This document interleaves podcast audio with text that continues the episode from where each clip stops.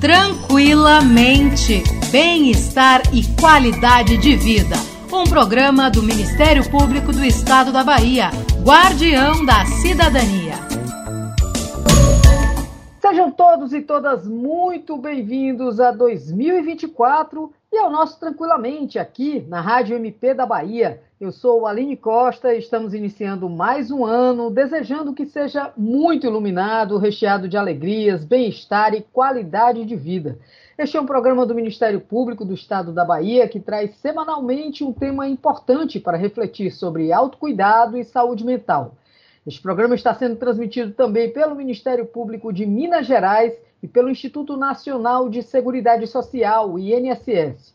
Um abraço forte a todos os ouvintes que nos escutam e aquela lembrança de sempre. Cuidem-se bem, pois a nossa saúde mental importa muito. Primeiro mês do ano, e a gente começa falando sobre essa virada, essa sensação de recomeço, esse momento em que planejamos e replanejamos metas, o janeiro branco. Desde 2021, o Ministério Público da Bahia promove ações da campanha internamente e nas redes sociais, o Janeiro Branco foi criado há 10 anos e se tornou lei federal em 2023. Portanto, o MP agora também tem a obrigação legal de fiscalizar o cumprimento da lei. Vamos conhecer um pouco mais sobre esse assunto? Mas primeiro, como de costume, a gente escuta um trechinho de uma música para iniciar uma reflexão sobre o tema que vamos abordar hoje. algo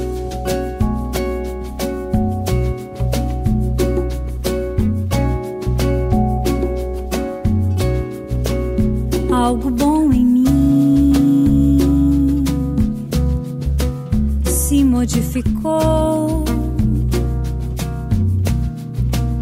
Vibro a sensação, gosto da canção, é um grande amor. Vou descomplicar nosso bem querer posso perdoar, posso aceitar.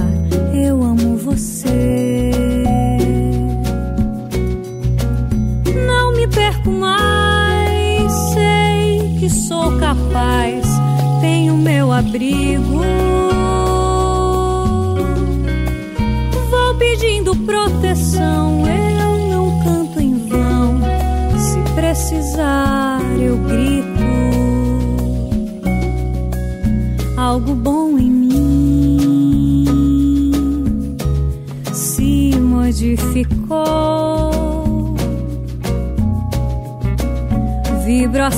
Sensação, gosto da canção, é um grande amor. Bem-vindo ao Amor Próprio da cantora Lilian. Abre o nosso programa de hoje, neste novo ano que se inicia cheio de projetos para os próximos meses. Nós, por meio do Tranquilamente, queremos te fazer uma pergunta. Você colocou a prática do amor próprio e o cuidado com a sua saúde mental nessa lista de metas e desejos para esse ano? Vamos fazer isso agora? Ainda dá tempo. Temos uma página em branco para contar uma nova história. E iniciamos o nosso ano com um convidado muito especial, o idealizador da campanha Janeiro Branco, Leonardo Abraão. Leonardo é psicólogo, professor, palestrante, escritor e com certeza a melhor pessoa para a gente conversar sobre esse assunto. Leonardo, primeiramente um feliz ano novo. Segundamente, seja muito bem-vindo ao nosso programa e muito obrigada pela disponibilidade em nos conceder um pouco do seu tempo aí para a gente conversar sobre esse tema que é tão importante, né? A campanha Janeiro Branco me chamou para falar sobre janeiro branco, saúde mental, bem-estar emocional, qualidade de vida, eu tenho todo o tempo disponível, porque é muito importante. Como eu venho falando em entrevistas, em palestras, em cursos, saúde mental é o tema do século, é a urgência, é a emergência do século, para não dizer do milênio, né? Afinal de contas, se a gente olhar para trás, e avaliarmos o, tudo que a humanidade já fez de doloroso e de ruim por falta de uma cultura da saúde mental, eu penso que realmente deve ser o tema do milênio. Bora falar sobre isso, Aline? Verdade. Muito obrigada, Leonardo. O início de cada ano simboliza um momento de recomeço. É quando costumamos fazer reflexões profundas sobre a vida e o que queremos dela. Desde 2014, o janeiro tornou-se muito mais que um mês do calendário. Ele passou a ser o marco da visibilidade para a importância dos cuidados com a saúde mental. E de tão importante, a campanha Janeiro Branco agora é uma obrigação prevista na Lei Federal 14.556 de 2023 que visa a conscientização sobre a saúde mental e o incentivo à promoção de hábitos e ambientes saudáveis, bem como a prevenção do adoecimento mental. Esse ano, a campanha comemora 10 anos de existência e traz como mote saúde mental enquanto há tempo. Eu inicio a nossa conversa hoje perguntando ao nosso entrevistado, Leonardo Abraão, que, como eu já apresentei, idealizou essa campanha tão importante. Leonardo, você podia nos explicar primeiro porquê desse tema saúde mental enquanto há tempo? Saúde mental enquanto há tempo, o que fazer agora? Eu estou puxando essa pergunta, estou fazendo essa provocação, porque eu acredito que campanhas têm o papel de, como a própria lei diz, né, gerar conscientização. Nós precisamos gerar muita conscientização. A gente precisa falar sobre isso. No silêncio, né, na omissão, né, na negação, no não dito, os problemas vão crescendo.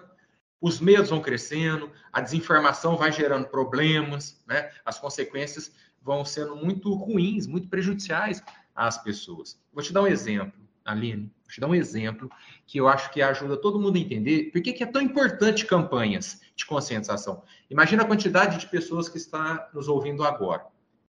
É um programa que dialoga né, com, com várias instituições públicas, mas pessoas de toda a sociedade podem estar nos ouvindo. Aliás, eu dou o meu alô a elas, um excelente janeiro de 2024, um excelente janeiro branco, um excelente ano de 2024, né? Que a gente consiga fazer de 2024 mais um ano de retomada dos verdadeiros valores humanos, direitos humanos, né? Sentidos humanos. A humanidade está pedindo isso. Veja bem, uma vez eu atendi a uma adolescente como psicólogo clínico. Eu atendi uma adolescente muito, muito, muito machucada, muito debilitada, dependente química, cheia de questões, de dores, muitos, muitos problemas mesmo que precisavam de atenção. E aí eu pedi para falar com a mãe dela. Eu falei, eu quero conhecer sua mãe, quero ver como é que é, que foi sua infância, eu preciso de mais informações, gostaria de conversar um pouco com sua mãe também. A mãe dela veio conversar comigo, em separado, e falou assim: sabe, doutor? Ah, me chamava de doutor, né? Sabe, doutor?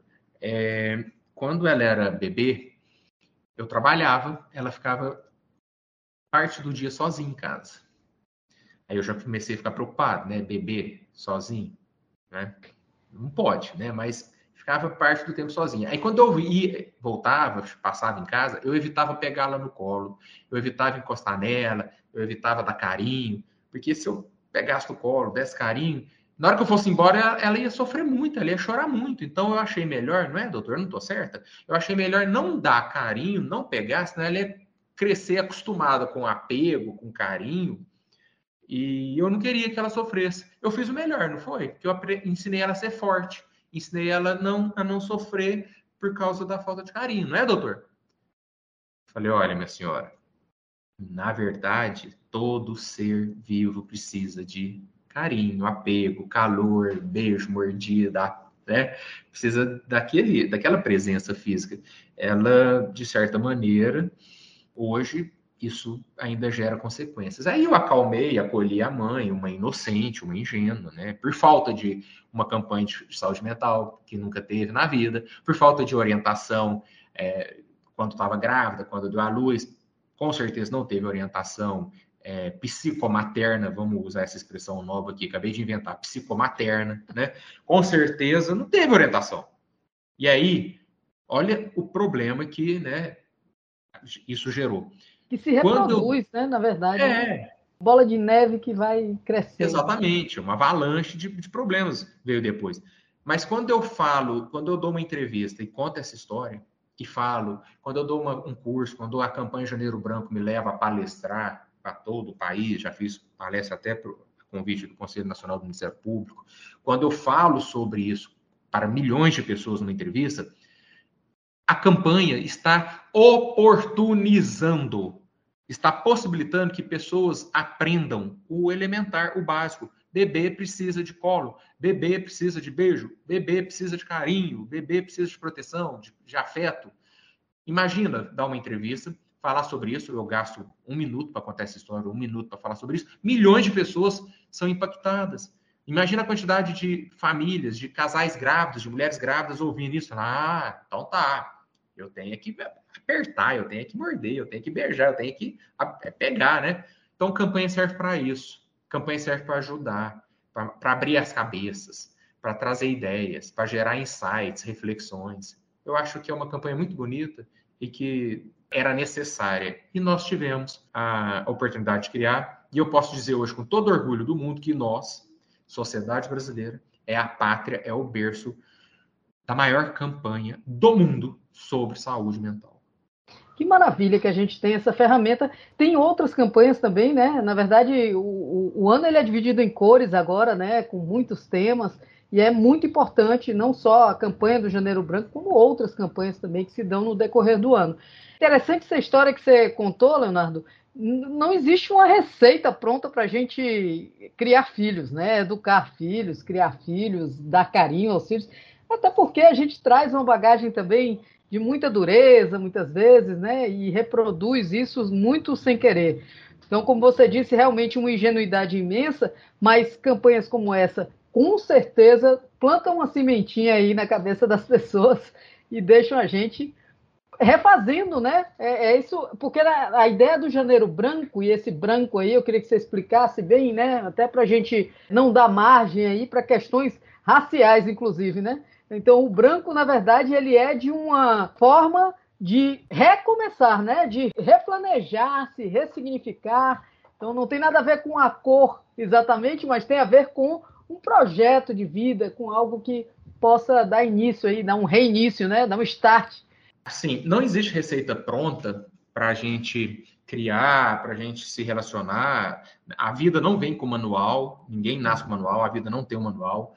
A vida é um campo aberto, é um campo em branco. Essa é a ideia do branco, essa, essa ideia do, do espaço em aberto à espera de uma intervenção. Uma parede em branco, um muro em branco, uma folha em branco, uma tela em branco enfim, uma programação em branco, que alguém vai introduzir algo, essa ideia do campo aberto. Podia muito bem chamar janeiro campo aberto, janeiro aberto, né? Okay. Essa ideia. As pessoas podem continuamente intervir na vida, continuamente tomar decisões, continuamente fazerem análises, autoanálises e avaliarem, autoavaliações sobre como estão vivendo, como estão suas relações, como está a vida, como cada processo dos quais do qual ela participa está rolando? O que está pegando, o que está pegando, o que está valendo, o que não está valendo, o que, que pode ser é, mantido, o que, que pode ser retirado. É um campo aberto. O ser humano, o Sartre, filósofo Sartre, filósofo francês existencialista, tem um pensamento muito lindo que ele dizia: o ser humano é condenado à liberdade.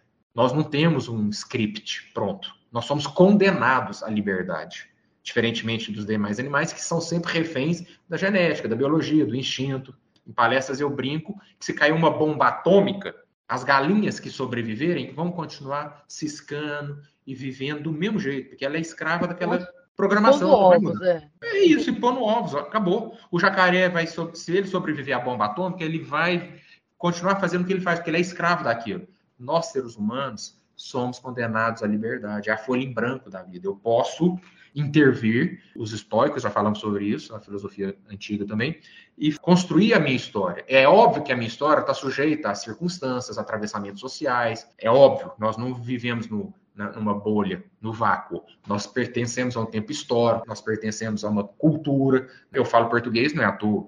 Eu falo com esse sotaque do interior de Minas, onde a campanha nasceu, Uberlândia, não é à toa. Mas mesmo assim, eu posso aprender o inglês, eu posso mudar de profissão, eu posso fazer algumas análises e fazer escolhas. E quando eu não posso fazer escolhas, eu posso. Aí é um outro pensador, o Viktor Frankl, psiquiatra vienense, que ficou preso no campo de concentração. O cara ficou preso no campo de concentração. Ele sabe muito mais sobre dor e sobre dificuldade de fazer escolhas do que qualquer outra pessoa. Certa vez o Viktor Frankl falou: podem tirar tudo da gente, mas tem uma coisa que não tiram da gente.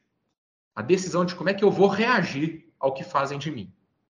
É aquele pensamento, não importa o que fazem de mim, e sim como eu reajo ao que fazem de. O que, que, eu vou fazer com o que fazem de mim? Exatamente. Então a gente, nós somos condenados à liberdade. Em última análise, nós somos os responsáveis pelas nossas vidas, mesmo vivendo dentro de atravessamentos culturais, sociais, materiais. Mas nós não somos um animal pré-determinado biológica, genética e instintivamente como os demais animais. Então, aquela mãe, eu pude orientar o que fazer para cuidar melhor da filha dela.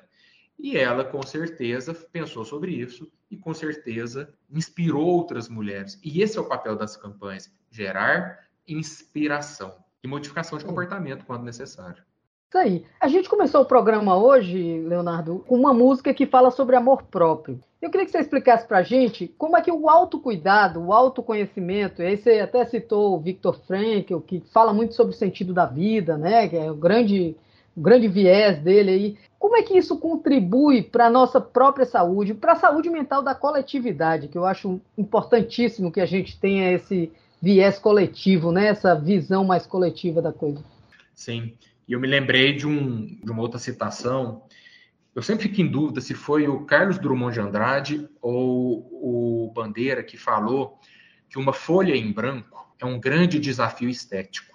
Imagina todo escritor, todo pintor, todo cineasta perante uma folha em branco. Nossa, o que, que eu vou botar aqui? O que, que eu vou escrever aqui? O que, que eu vou pintar aqui? As pessoas que mexem com grafite, com arte urbana, esse muro em branco. Então, a cor branca, ela simbolicamente o interessante é que o janeiro branco não tem nada a ver com o branco da paz, o branco do Réveillon em si, mas é a simbologia do campo aberto como esse desafio estético, do com que, que eu vou preencher esse espaço. E aí, quando você fala assim, as pessoas a nível individual e as, os grupos a nível coletivo, nós vivemos, Aline, uma humanidade que é analfabeta em termos emocionais, é analfabeta em termos de autoconhecimento, de autoestima, em termos de olhar para dentro. Vou te dar dois exemplos, individualmente e coletivamente. Muitas pessoas, a nível individual, têm comportamentos e não têm a menor noção do porquê que agem assim, do porquê se comportam assim. Não param para refletir qual é a origem desse meu comportamento, qual é a origem. Inclusive, qual é a origem desse meu sentimento? Por que, que eu sou tão ciumento ou tão ciumento? Por que, que eu sou tão egoísta? Por que, que eu sou tão medroso ou inseguro? É possível a gente parar e tentar entender a origem disso dentro de mim. E quando a gente olha e descobre o fio da meada, isso pode ser libertador. O autoconhecimento pode nos levar à autolibertação também. Por que, que eu tenho medo de, sei lá, medo de pedir demissão, ou medo de dizer não, ou medo de sair do armário, ou medo de qualquer medo? Ou por que, que eu, quando surge uma confusão, eu sou o primeiro a levantar e partir para a briga? Por que, que eu sou tão estourado? Então, o nosso analfabetismo em relação a nós mesmos já nos meteu em muita confusão. Tem muita gente que se mete em confusão porque não sabe olhar para dentro de si, entender a origem de seus próprios sentimentos, impulsos e comportamentos e, vai, e, e perde o controle. E a nível social também. A falta de consciência social. Tipo, a pessoa que não consegue perceber que ela, às vezes, pertence a uma categoria social, pertence a uma classe social, pertence a um agrupamento social. Aí ela não tem consciência de classe, não tem consciência de categoria, não tem consciência de gênero, não tem consciência de etnia, não tem consciência de raça, de É, qualquer consciência. E aí às vezes sofre e faz sofrer por não perceber que pertence a um determinado recorte, bolha, faixa, extrato, grupo. E pior, não se reconhece, não se identifica e vive de maneira alienada. Então, de um extremo ao outro, do indivíduo ao coletivo, do pessoal ao público. É muito importante a gente ter uma campanha que aproveita a virada de ano, faz esse convite para cair para dentro desse imenso espaço que é o infinito das possibilidades. A humanidade vive no infinito das possibilidades. Aline, olha para a antropologia, olha para as ciências sociais e para a história. Toda cultura humana é igual? Não. O que mais caracteriza a humanidade é a diversidade da pluralidade cultural. Ou seja, são folhas e mais folhas e mais folhas e mais telas e mais telas e mais muros em branco, simbolicamente falando, à espera de serem preenchidos e preenchidas com o que a humanidade criar. Então, nós criamos idiomas, nós criamos costumes, nós criamos tradições, nós criamos leis, nós criamos processos. Somos condenados à liberdade. Por isso, existir é estar sempre dentro de um espaço em branco à espera de uma intervenção, de uma criação. É isso que o Janeiro Branco quer convidar a humanidade a pensar. Resgatar a virada de ano não como festa de Réveillon, bebida cara, fogo de artifício milionário que apaga em 10 segundos. Isso não tem importância. O importante é o que os romanos, que se inspiraram no deus Janus, que a palavra janeiro vem do deus Janus, que era um deus de duas cabeças, uma olhando para trás e uma para frente. Os romanos nos ensinaram, por meio de Janus, um deus da mitologia romana, que a vida tem ciclos que abrem e que se fecham, que terminam e que começam. Tanto é que Janus era considerado o deus das transições, o deus das passagens. E cada virada de ano é uma passagem, é uma transição simbólica que podemos aproveitar, culturalmente falando, para repensar a vida. Eu vou te fazer uma pergunta para você responder agora, Alia. A humanidade está precisando repensar a vida? Nossa Senhora! Se eu estou precisando, imagina a humanidade. Eu que faço parte da humanidade também, né? Mas assim, Leonardo, primeiro, né, é pensar, tentar se autoconhecer, esse olhar para dentro de si, ele é um pouquinho trabalhoso, né? Ele não é algo tão fácil assim. É importante dizer isso, né? Porque também não dá para dizer, ah, olha para dentro de si, a pessoa está ali num processo de alienação, de uma série de outros problemas, né? E não consegue simplesmente, muito menos sozinho, né? Às vezes precisa muito de uma orientação profissional, de um acolhimento até familiar, sei lá, né? É, é, é algum tipo de acolhimento é necessário para esse, esse olhar, né? Para dentro. E existe algo também que eu acho que é importante a gente falar aqui, que é o preconceito com o tema da saúde mental, né? Ainda é uma coisa muito forte, impede as pessoas de reconhecerem que precisam buscar ajuda profissional. Por que, que isso ainda existe? O que, que, que acontece? A gente continua, imagina, essa pergunta que você deixou aí para mim, para nós, para todos os ouvintes, na verdade, é uma pergunta que tem uma resposta muito óbvia. A gente precisa sim disso, a gente precisa nos autoconhecer. Por que, que esse preconceito ainda é tão forte? Olha, existiu um filósofo alemão chamado Karl Marx que certa vez falou que a humanidade só resolve os problemas que ela se propõe. Só consegue avançar quando algumas condições estão prontas, condições objetivas e condições subjetivas. Não tem jeito de ensinar matemática do terceiro grau para um menino do primeiro grau. Não tem jeito de ensinar questões complexas do terceiro grau para quem está lá no ensino fundamental. A humanidade também, ela vem avançando, ela vem num processo histórico, civilizatório, conquistas civilizatórias, de avanço e recuo. Não é só avanço, não, tem muito retrocesso, muitas ameaças, e a gente tem que estar sempre ligado nessas ameaças. Mas não é em todo tempo que qualquer assunto é pertinente ou tolerável ou acessível à capacidade humana, ao conhecimento humano.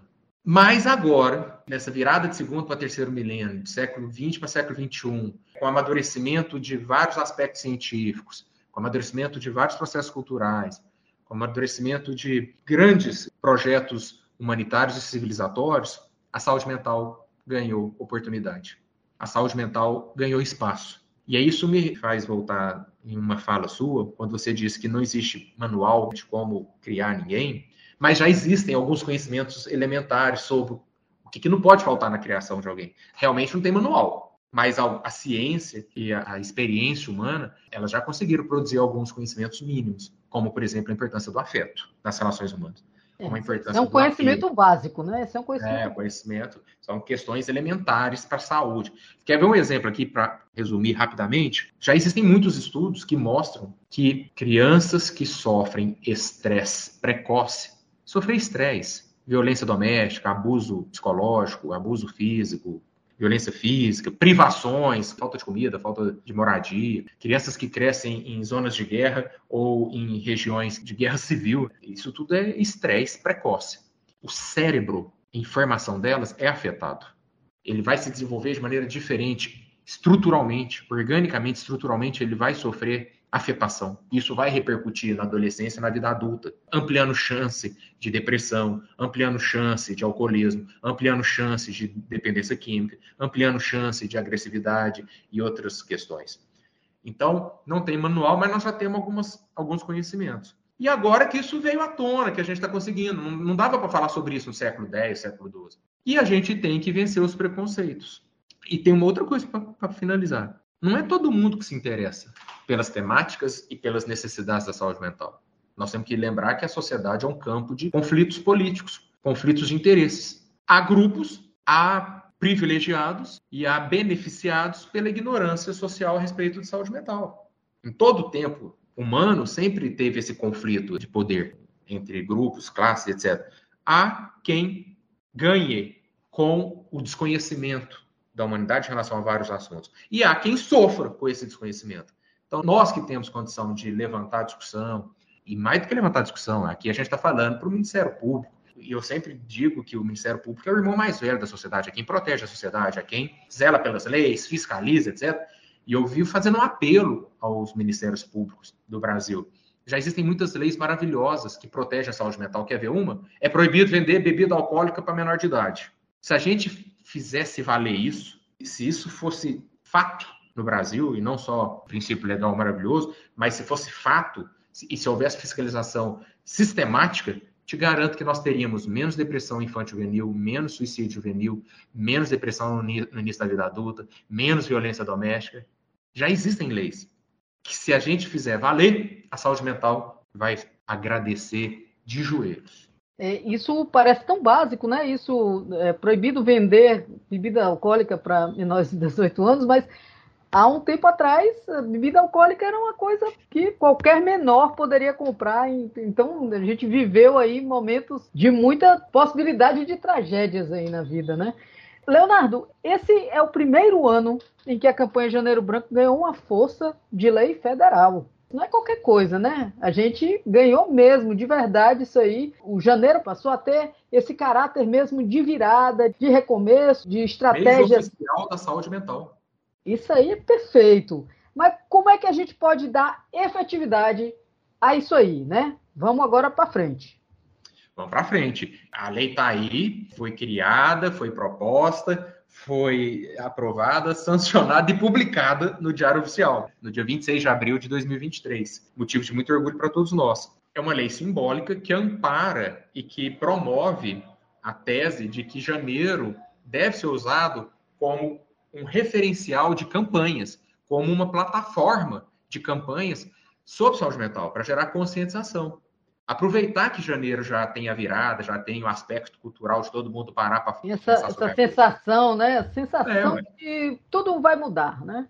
É, eu sei que é simbólico, na verdade não muda, mas simbolicamente nós precisamos aprender a respeitar as simbologias.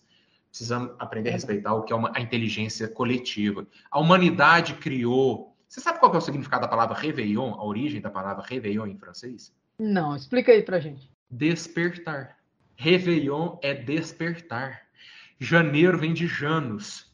E Janus era o deus das passagens, das transições.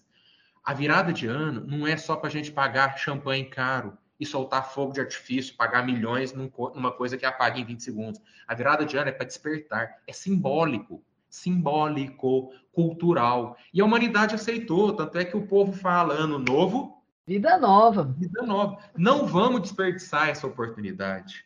Vamos então convidar as pessoas para pensar como.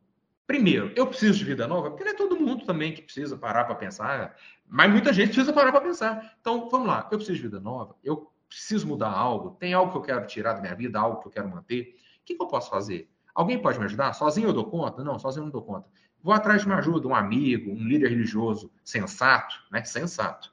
É, bem intencionado e sensato. Vou atrás de um profissional da saúde, ou vou pedir ajuda para a polícia, porque às vezes é uma mulher vítima de violência doméstica, que sozinha não está dando conta de resolver isso e ninguém resolve. Não, pera aí, eu ouvi uma entrevista na rádio falando que eu não devo suportar essa situação, eu devo procurar ajuda. Então vamos procurar ajuda, chama a polícia, pensa numa estratégia de denúncia, mas nós podemos assumir a história da nossa própria vida. Vamos colocar isso em prática. O governo brasileiro apoiou, aprovou, sancionou, publicou a lei, dizendo, gente, janeiro, simbolicamente falando, é um convite para a gente pensar em como viver melhor. Vamos aproveitar que o Brasil criou essa campanha, que já se internacionalizou, e vamos sempre convidar as pessoas a pensarem o que, que eu posso fazer para melhorar a minha qualidade de vida. Aí alguém fala assim, mas sozinho eu não dou conta. Ninguém é sozinho, nós somos seres sociais. Devemos ter com quem contar. Devemos procurar ajuda, devemos construir rede de apoio. E se sozinho ou se com rede de apoio não é suficiente, devemos recorrer às autoridades, aos poderes públicos. Por isso que a campanha Janeiro Branco, Aline, em 2024, está falando para todo mundo. Saúde mental enquanto há tempo. O que fazer agora? Saúde mental pede cuidados individuais, atitudes institucionais e políticas públicas. Eu ia falar justamente sobre isso. A gente está chegando ao fim do nosso programa, Leonardo, mas eu queria que você me detalhasse um pouco mais sobre isso, porque assim, a saúde mental ela pede, além de atitudes individuais, atitudes institucionais mesmo, políticas públicas. A gente precisa cobrar essa atenção, né? E precisa cobrar sempre, né? Porque a gente sabe que algumas coisas são muito transitórias, né? Entra um novo governo, já muda tudo, já volta para trás, ou às vezes dá, dá saltos para frente, às vezes dá saltos para trás. Enfim, o que, que a gente espera né, do país a partir dessa atitude de colocar a saúde mental na agenda? Se a gente pode pensar em mais investimentos em políticas públicas, em democratização dos serviços de psicoterapia, por exemplo. O que, que você pode falar mais sobre isso? Para a gente encerrar com chave de ouro esse programa. Olha, eu penso de maneira estratégica. Quando eu digo, e quando o Janeiro Branco defende a tese de que saúde mental pede cuidados individuais, ou seja, as pessoas podem pensar: o que, que eu posso fazer por mim? Sabe quando você vai para a praia e o Ministério da Saúde fala: leva protetor solar, bebe água, se hidrata. Só que o Ministério da Saúde não vai lá te dar o protetor solar nem água para você beber. Você tem que ter essa autorresponsabilidade. Então, se você vai dirigir, você bota o cinto de segurança. Se você vai atravessar a rua, você escolhe a faixa de pedestre e vai para a praia, bebe água e passa protetor. Em relação à saúde mental, o que, que você pode fazer? Pensa em termos individuais, o que, que você pode fazer para investir em mais saúde mental na sua vida. Existem estratégias, existem orientações. Ah, não sabe? Procura no site do Janeiro Branco, que lá a gente tem um punhado de informações nesse sentido. Empresas, prefeituras, instituições, o que eu posso fazer aqui para os meus colaboradores, os meus servidores? Como é que eu posso cuidar do ambiente de trabalho? Como é que eu sou uma igreja e cuido aqui do grupo da igreja? Então, as instituições também têm responsabilidades. O que, é que elas podem fazer? E as autoridades têm que pensar em políticas públicas. Políticas públicas relacionadas à saúde mental, elas vão desde a prevenção, que significa justiça social, distribuição de renda, direitos sociais, acesso à saúde, acesso a transporte, acesso à educação pública, gratuita, de qualidade, acesso a trabalho, acesso à renda. Isso é importantíssimo para a saúde mental. Acesso à moradia, segurança acesso à proteção contra o machismo, acesso à proteção contra o racismo. Tudo isso significa política pública que gera dignidade e qualidade de vida. Você prepara o terreno para a saúde mental quando você tem dignidade de vida qualidade de vida. E no outro extremo, políticas públicas também para quem já perdeu a saúde mental, para quem está precisando de, de suporte. Então, nós temos o SUS, Patrimônio da Humanidade, o Sistema Único de Saúde Brasileiro. E dentro do SUS tem a RAPS, Rede de Atenção Psicossocial. E dentro da RAPS tem os CAPS, Centro de Atenção Psicossocial, que é onde as pessoas vão procurar ajuda psicossocial quando precisam. Mas será que o SUS, a RAPS e o CAPS estão bem? Ou estão tem aparelhados, fazendo... tem estrutura, tem pessoal, é. né? Tem... tem recurso, tem tecnologia, tem gente, tem profissionais. Então a gente tem que estruturar muito bem o SUS, a RAPS e os CAPS para cuidar das demandas psicossociais das pessoas. Isso é o papel de campanha. Nós estamos falando aqui há meia hora sobre isso. Veja quem nos ouviu. Nossa, realmente, nunca tinha pensado para esse lado. Vai que alguma autoridade está nos ouvindo, né? Algum cidadão com poder de chegar na autoridade e falar: oh, prestou atenção no que o Leonardo e o Janeiro Branco falaram? É isso aí, com certeza. Leonardo, eu quero te agradecer imensamente foi muito bom esse bate-papo hoje. O nosso programa, infelizmente, chega ao fim, mas a gente volta com Leonardo Abraão na próxima semana. Não chorem ainda. Ah, Janeiro Valeu, Branco ainda, ainda vai estar aqui na nossa pauta. A gente vai falar sobre isso, claro, enfatizando aí a coragem necessária de olhar mais profundo para nós mesmos. Leonardo, muito obrigada. Eu queria pedir que você sugerisse uma música aqui para a gente tocar no final desse programa, deixar os ouvintes aí com mais uma mensagem que faça refletir sobre esse assunto que a gente é, abordou hoje. Olha, eu vou. Eu acabei de falar do extremo do individual ao extremo das políticas públicas. O Janeiro Branco é. olha para todos os lados. Eu vou ao extremo do individual aqui nessa, nessa oportunidade. Ouçam a música Me Curar de Mim, da cantora, artista maravilhosa pernambucana Flaira Ferro. Que maravilha! Flaira Ferro ainda é uma cantora desconhecida para muitos, mas vamos ouvir aí. É sempre bom sugerir novas músicas, novas autorias aqui, novas compositoras, principalmente mulheres, né? Para a gente colocar as meninas aí também sempre nos papéis. Nordestina, isso aí.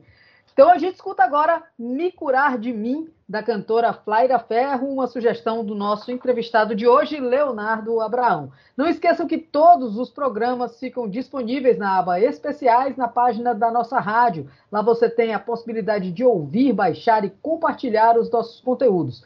Um abraço a todos e todas. Leonardo, muito obrigada até o próximo programa. Valeu, gente. Obrigado.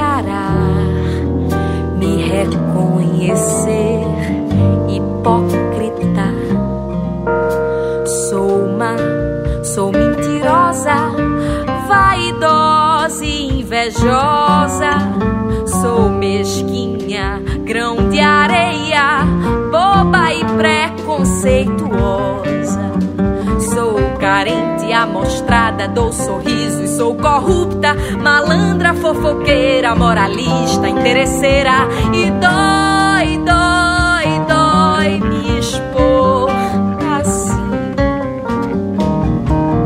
Dói, dói, dói despir-se assim.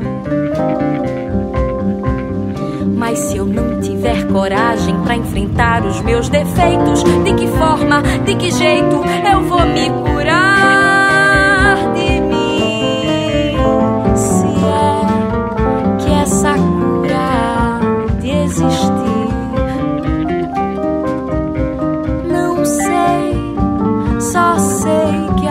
a